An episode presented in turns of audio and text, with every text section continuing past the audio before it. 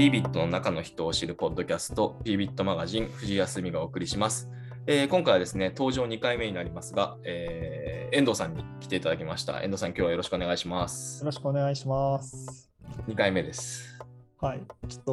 お声掛けをいただいて大変光栄なんですけど、何回も出てみんなに嫌がられるんじゃないかっていうだけが心配で 前いや、まあちょっと代表の話なんでね、あの、なるべくね、聞きたいのと、多分皆さん、あんまりやっぱり遠藤さんの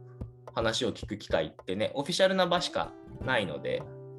結構僕はね、あの、もっと月に、月に1回は多いかもしれないけど、数ヶ月に1回出ていただきたいなと思っておりますという。ぜひともお願いします。はいちょっ。といろいろあの各方面から資料が浅いっていうふうには言われるんですけど、頑張っていきたいと思います。何それ、ははい、そんなことないと思うんで、はい、はいよろしくお願いします。最近おすすめの漫画は何ですか？漫画っすかね。僕でも最近漫画読まなくなっちゃったんですよね。やばい、忙しい。まあ、あとちょっとやっぱり、その、ちょっと、まあ、これは藤井さんともよくやってるとこなんですけど、プロダクトを作るのが難しすぎて、うんうん。やっぱプロダクトマネジメントを学ばないといけなくて、結構そこにフォーカスをしていたりししてきましたね、昨今。はいじゃあ普段から勉強とか本読んだりとか、そうですね、プロダクトマネジメント系の本はほとんど読み尽くしているんじゃないかとすげえ、なるほど。それって本以外に情報ソースってあるんですか？結構なんかイメージ、遠藤さんってこう、海外の情報とか、特にアメリカ関連の情報って結構キャッチアップされてるようなイメージもあるんですけど。あただあの、読んでる本がほとんどは米国で書かれているものですね。をが和訳されているものを読んでますね。ああ、なるほど、なるほど。はい、だからまあ、ちょっとまあ、もちろんなんか全部あれ、あの、大体ブログとかで書いてる著者が、うんそ。の書籍にしてるので、本当は最新情報を知りたかったらブログ見ればいいんだけど、まあ、和訳してまとまってるし、まずここからだろうって言って、で、一回読んでもわかんないから何回読む読むよみたいなのを繰り返してたりしますね。うーん。なるほど。あの、プロダクトという話で言うと、最近、あの、出したはい。機能で、あれは行動ファネル分析っていう名前でいいですかね。はい。ボトルネックなんとかっていうのは外向けの名前？ほんとね、うんと、ボトルネックを見つけることができるっていう価値があるよっていうだけであって、うんで、ただ、なんて言うんだろうな、そのボトルネックを見つける方法論って分析手法っていくつかあって、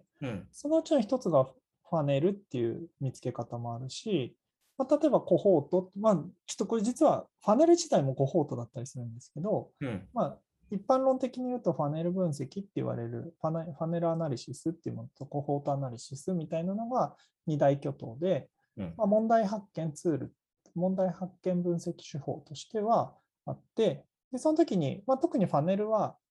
なんていうか、ユーザー行動全体におけるボトルネックを見つけるための手法だったりするので、うんうん。なので、こうやって何のためにやるのって言うと、ボトルネック見つけるためですよっていう、ボトルネック探索的な名前をつけてもいいし、ただ、分かりやすさの話をしてて、うん機能で言うと別にファネルアナリシスなので、ファネルアナリシスだよねっていう話かなと思ってますと。なるほど。はい。あの、コホートはちなみにどういうもんで、どういう課題が見つかるんですか？コホートは基本的には、なんか、コホートっていうキキーワード自体はあんまり意味がない。あ意味がないっていうか、一つの群みたいな意味なんですね。ああはいははい。ないので、例えば今月、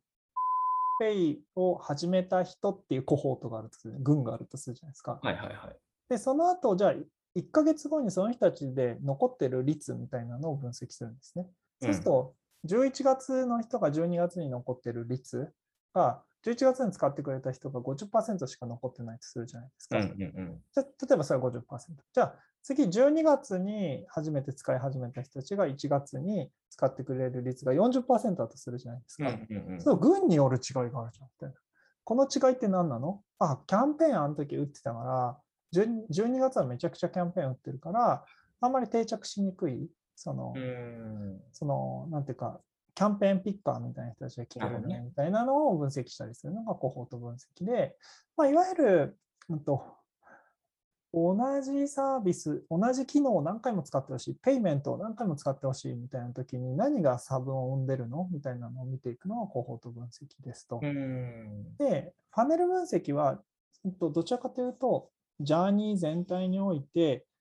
どこで落ちてるんだっけみたいな、どこで離脱してるのかみたいなのを見ていくのがファネルっていう、まあ、情語ですよね。日本語で言うと、情語の形をしているので、最終的な部分まで行く人がどうしても絞られていくとすると、いびつな情報になってるのはどこなのとか、あのだから、うんと、グロース業務って一言で言い換えると、いびつなファネルをきれいに整えるのがグロース業務なんですよ。なるほど。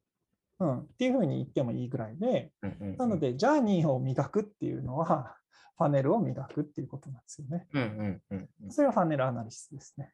上語ってあれですよね。このまさにこうロロートとか、それこそファネルっていうのも同じ意味ですけど、この逆三角形みたいになっている。はいはい、そうそうそうそう。あ、漏斗かもしれない。俺、ごめん、今、日本語を間違えて言ったかもしれない。ロートがね、ロート。いや、ロー、えっと、両方言いますよ。漏斗ともじょうごとも。あ、両方とも言える。よかった。俺よく漢字読み間違えてるね。読み間違えてるじゃん。完全に読み間違えてるじゃない今のは大丈夫。大丈夫です、はい、はい。あのね、その初め100%した人がこう通過するにあたって50%あったり20%になってだんだんこう先細っていく姿が、うん、そのロートとかに似てる、ロートってあの水をこしたり、コーヒーこしたりするやつですね。はいはい、ああ、そうだね、そうだね。それそれそれそれ。なので、ファネルって言いますよっていう。はい。はい、おっしゃる通りです。なるほど。これはでもあれですよね、その、行動ファネル分析を出されたとき、結構遠藤さんがめ珍しくて言うとあれなんですけど、ちょっと時間くれって私に言ってくださって、あの、機能の説明してくださって、結構いいと思うんだけど、どうやって話せばいいかなみたいな話を あの聞いてくださったんですけど、はい。はい、結構今回のやつは思いがあるやつ。とですね、まあ、なので、えっと、ユーザーグラムの特化している部分で、やっぱり一人の価値、うん、その一人のユーザーをきちんと捉えて、何が起こってるのかっていうのを把握するためのツールなんだけど、うん、ビジネスワールドにおいて、一人を捉えるってちょっと相性が悪くて、はい、その一人ってニッチで他にいないんじゃないの？みたいな話があったりとか、例えばその人がどっかに課題、なんか明らかにビジネス的にはマイナスのあるような行動をしていなくなってるとしても、それって本当に全体の中で言ってインパクトがある話なの？みたいなのって分かんないじゃないですか。N イコール1だと。で、だから、なんというか、でもビジネスワールドってやっぱビジネスインパクトのあることしないと評価されないし、やる意味ないじゃないですか。だから、定量的にどこに課題があるの？っていうのと、そこはなぜ起きてるの？っていう2つがセットじゃないとなかなか業務として成り立ちにくいなっていうのは実はあの UX グロースチームであの一緒にあの活動させてもらってお客さんと話してる時にすごく思っていたことです。なんでなんか N イコール10でこんな課題が起きてるよって言ってもうるさいみたいな 話になるのであこれ全体像？じゃあっていう授業全体で見てた時の幅広いそのジャーニーにおいて実はここがめちゃくちゃいびつなパネルになってて、うん、っていうかここで落ちたらおかしいっしょみたいな、はいはいはい、っていうぐらい数値がへこんでると。でかつそこの原因が明らかに一人一人の行動を見ていくと特定できるんだったら直さない理由ありますか？みたいなのを話すと動かせるっていうのは分かったので。で実は定量的なそのボトルネックを発見するのっていうのは例えばさんの場合で言えばっていうデータ解析子会社があるんですね。うんうん、そこに発注すれば出せるんですけど、うんうん、出せるんですよ。ファネル分析自体は別に新しいものでも何でもなくてできるんですよ。SQL 書けば。ただ、うん、さんの事情で言うと、発注して帰ってくるのに2ヶ月ぐらいかかるんですね。うん、結果が。どんなスピード感で回せって言ってんだよみたいな話になって、かつ、もう一個問題があって、課題が特定できても、ここは問題がある。って分かっても、例えば決済のところでめちゃくちゃ、あ、決済じゃないな、その、あのお金をチャージするっていうところに問題があるって分かっても、その、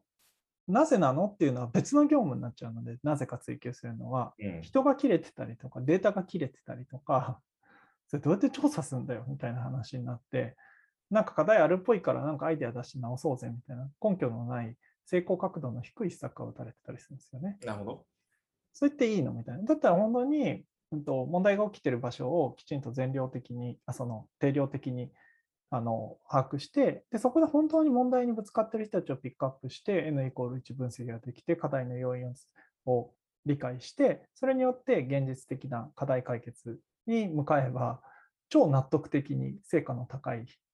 成功角度の高い施策が打てるよね。っていうのって、世の中的に求められてないわけないじゃんっていうのがなるほど。思ったので、ロジカルに言うと絶対みんな使うじゃんっていうのは、あの思って、ちょっと、だったら、なんかひっそり展開するんじゃなくて、みんなに知ってもらいたいな。全員使ってくれよっていうので、どうやったら広げれるかなっていうので、藤井君に相談したっていうことですね。なるほど。はい、あのー、僕もこう、デモ見せてもらって、え、これめっちゃいいじゃんって思ったんですよね。はいはい、あのー、普通になんでしょう。とやっぱり課題の特定がものすごくしやすい感覚があって、あとはちょっと今、うろ覚えなのであれなんですけど、なんか例えばその、これ順番的にはまず自分でこの行動フローとかこのコンバージョンに関わる、えっと、まあそのフローを選んで、その中からどこが、どこでどう落ちてるかみたいなのが見えるってイメージ合ってますか？合ってます、合ってます。はい。で、その時に、例えばその人たちがどれぐらいいるのかって、えっと、ボリューム検索かけたりとか、はい、えっと、なんか結構、今まで出してきた機能が結構融通無限につながるようなイメージが、うんうん、そうそうそうそう、それは全部できる。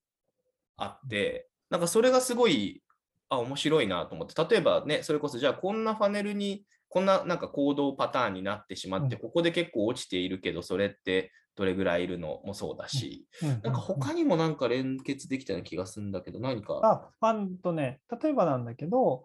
とじゃあちょっと具体的に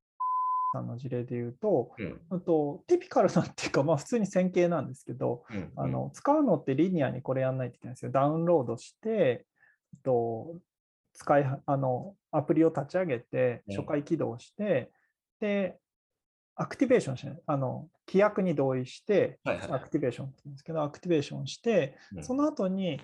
あのチャージしないといけないんです。お金をチャージしないと使えないので、チャージして決済をするっていう流れがあるんです。まあ、ちょっとだけその中に決済とチャージの間にどこで使えるか調べるよねとか、クーポン調べるよねとかっていうのはいろんなシチュエーションで出てくるんですけど、うんうん、絶対取らないといけない、通らないといけないクリティカルパスみたいなので言うとそうなるじゃないですか。うん、そうですね。で、それがですよ、例えば、と 現金チャージって書いてこれ現金じゃなくてもいいんですけど、チャージの領域で8割の人が落ちてたんですね、僕たちが入る前。それってダウンロードしてアクティベーションした人を母数としてるんですよ。アクティベーションした人がチャージで8割落ちるって、ちょっとさすがに異常だと思いませんか？なるほど。だって、ダウンロードしてアクティベーションしてんだよみたいな。使う状態がレディーした状態で、お金を入れてないってことですよね。はい。で、じゃあ、チャージのところで落ちてるって、なんで落ちてんのって言ったら、の方は誰一人理由は分かりません。うんうん、で、我々じゃあユーザーグラムで N イコール1で見ると、めちゃくちゃチャージ画面の説明画面を見てたりとか、あの銀行チャージに行っては帰って、行っては帰って、行っては帰ってってやってたりとか、っていう行動が見えてきたりとか、クレジットカードのところももうなんか繰り返し繰り返し繰り返し何回も行き来してるみたいなのが見えてきます。で、これやばいじゃんっていうのが N イコール1の分析なんですけど、うんうん、その上で、じゃあこのクレジットカードを行き来してるっていうのがティピカルなのかどうかって量的にもう一回言いたいじゃないですか。はい、そうすると、うんと、そこで詰まってる、チャージしなくて抜けちゃった人たちの、とページビューランキングとかも出せるんですね。ああ、なるほど。とか、じゃあそれって成功した人とのページビューランキングっていうのと差分を自分で見ると、行って分かっちゃったりするんですよ。あ、これやっぱ傾向として全然違うなとか、あ、ここスムーズにいくかどうかキーっぽいぞみたいなのが見えてきたりしますと。なので、N イコール1である程度仮説というかこういう問題があるなっていう。で、そうやって全体に展開できる話なのかみたいなのを量的にまた確認できるみたいなのが、過去からあるんですよ。その、ある群のページビューランキングみたいなの出せるんですけど、それが組み合わさってるので、まあ、その定量と定性をすごいストレスなく行き来できるよみたいなのが今実現できています。いいですね。なんかまさにね、あのそういう行動フローだったり、あとはそういう状況に置かれている人のペインだったりっていうのが結構なんか見えてきて、まさにその定量と定性がなんか行き来できるみたいなのがすごいなんかこう期待感がありますね。なんでコンサルティング、僕もそのずっと XT の領域にいたわけじゃないですか。うんうんその時に抱えていた課題とか、そのお客様に対する説明責任をどう果たすのかとか、そういった部分ではものすごい強力なツールができたなっていうふうに思っているってういうのはんあります。で、ただ、まだ課題がありまして、ほうほう。あのそれは何かっていうとですね、とそもそも半分、ちょっと過去結構インタビューしてきたんですけど、はいあのプロタイプ見てもらったりとか、半分ぐらいの人がファネルの設定ができないって言われるんですね。そのさっき言ったアクティベーションをして、初回起動してアクティベーションして、チャージして、使う、2回目使う、3回目使うっていうフローを設定してもらいたいんですけど、ジャーニーを。はい。ジャーニーがわかんないっていうんですよ。きつい。なるほど。それ5割ぐらいいます。あの、お客さんに。それはそのそもそもユーザーの行動フローみたいなものが頭にない。ないんですよあ。その全体感を持って仕事してない人たちが結構いて、僕この領域なんで知らないっすみたいな。いや、あまあ、もちろんファネルって別に流度を細かくもできるんですよ。あの、はいはい。なんていうか登録フロー4ページのファネルとかでもできるんですけど、まあそれはそれで設定してくれたらいいんですけど、うんなんかその概念で仕事してませんみたいなの言われると、マジかみたいな。XD の人100%全員できるって信じてるんですけど、うん世の中はそうじゃないっていうリアリティがあるので、それがまず一つ目ですよね。でな、るほど。で2つ目はこれはユーザーグラムが根本的に抱えている問題で今解くために必死に頑張ってるところなんですけど、うん公表一人一人の動きを見ても読み取れないっていう人はすごくのとあとめっちゃ大変。うん。でまあ実際行動観察調査ってお客さん来ても寝る人いるじゃないですか。あんまりいないけど、はい。まあ、たまにいるじゃないですたか。まにいる。はい。で、それよりも情報量も刺激も少ないんですよ。そのイベントとかページの遷移とかって。はい喋るわけでもないし、お客そのユーザーが。うん。なので、刺激量が少ないので、そこからインサイトを抽出するって結構難しいんですね。それはまあユーザーグラムが抱えてるカルマですけど、うんそこで、まあ、結局見たけど分かんないなっていう人もいっぱいいるので、なので、まあ例えば、じゃあどうソルブするかっていうと、まずそもそもメイン動線っていうのはこうですよっていうのを機械で出してあげるとか、ああ、はい、まあ、はい。そうって言って最初の課題を解かないとねとか、今、まあ、そこはちょっとまだ後なんですけど、2個目としては、その古表のここを見ろ、ここが多分課題だから見ろっていうのを、うん。なんていうか、ライトアップしてあげるみたいな機能を今作ってるんですけど、そうするとそんなの考えなくても、大体このセッションのここ見ればいいよとか、そういうの言えるようになるよねとか、そういうのをやっていくことで、よりまあ、マジョリティの人たち、そんなになんというか、自分のサービス100%理解してるわけでも、ユーザーに対して肌感がない人たちでも、一定 UX の改善ができるよっていう状態を作らないといけないので、その辺を埋めていかないといけないというふうに思っています。あれですよね。その、だから直近だとまさにその UXG のチームがああ、使うには成果出せるっていうのが優先度高いって感じありますねおっ。しゃる通り。なので、ターゲットは実は UXG のために作ったっていうのがターゲット。UXG であれば100%使いこなせるし、うんうんめちゃくちゃベリービッグバリューが出せると思って信じて作っているっていうところですね。うん、反応どうですか？これみんなもうなんかこれなかったら死ぬねっていう。だってちょっとこれ聞いててもしそうじゃないって言っていう人はちょっと教えてほしいですけど、多分スーパーマストハブって思ってると思いいいじゃないですか。ます。はい。マストハブサーベイみたいですね。はい、マストハブですよ。狙うはマストハブですよ。あいいですねは。いなるほど。ありがとうございます。はい。そっか。結構ここから先もどかどかやっていく感じなんですかね。そうですね。ここからは、実はそのさっきの2つの話ですよ。その、みん、うんと、うんうん、UX の知見もない人、サービス理解も乏しい人、自社のサービスもちょっとしか分かってない、はい。ユーザー肌感もない人たちが成果を上げられる UX 企画ツールっていうのに、あの持っていかないといけないっていうのがユーザーグラムの今の戦いだと思っていまして、これでも全ての SARS が抱える問題なんですよね。あのうんとまずはイノベーターというか、最初の初期ユーザーっていうのを捕まえるんですけど、そういう人たちってやる気もあるし、なんていうか、深く掘ってくれるし、我慢強くて使い続けてくださる人は言っていらっしゃるんですけど、メインストリームのお客様ってやっぱりそんなにやる気もないし、別にツールに対する思い入れなんてあるわけもないし、でもそういう人たちが使ってもらうためにはもっと簡便にして、もっと使いやすくて、もっと価値がクイックインできるようなサービスにならないと花は開かないので、うん。今はその戦いをするフェーズに入っているっていうところですね。なるほど。ありがとうございます。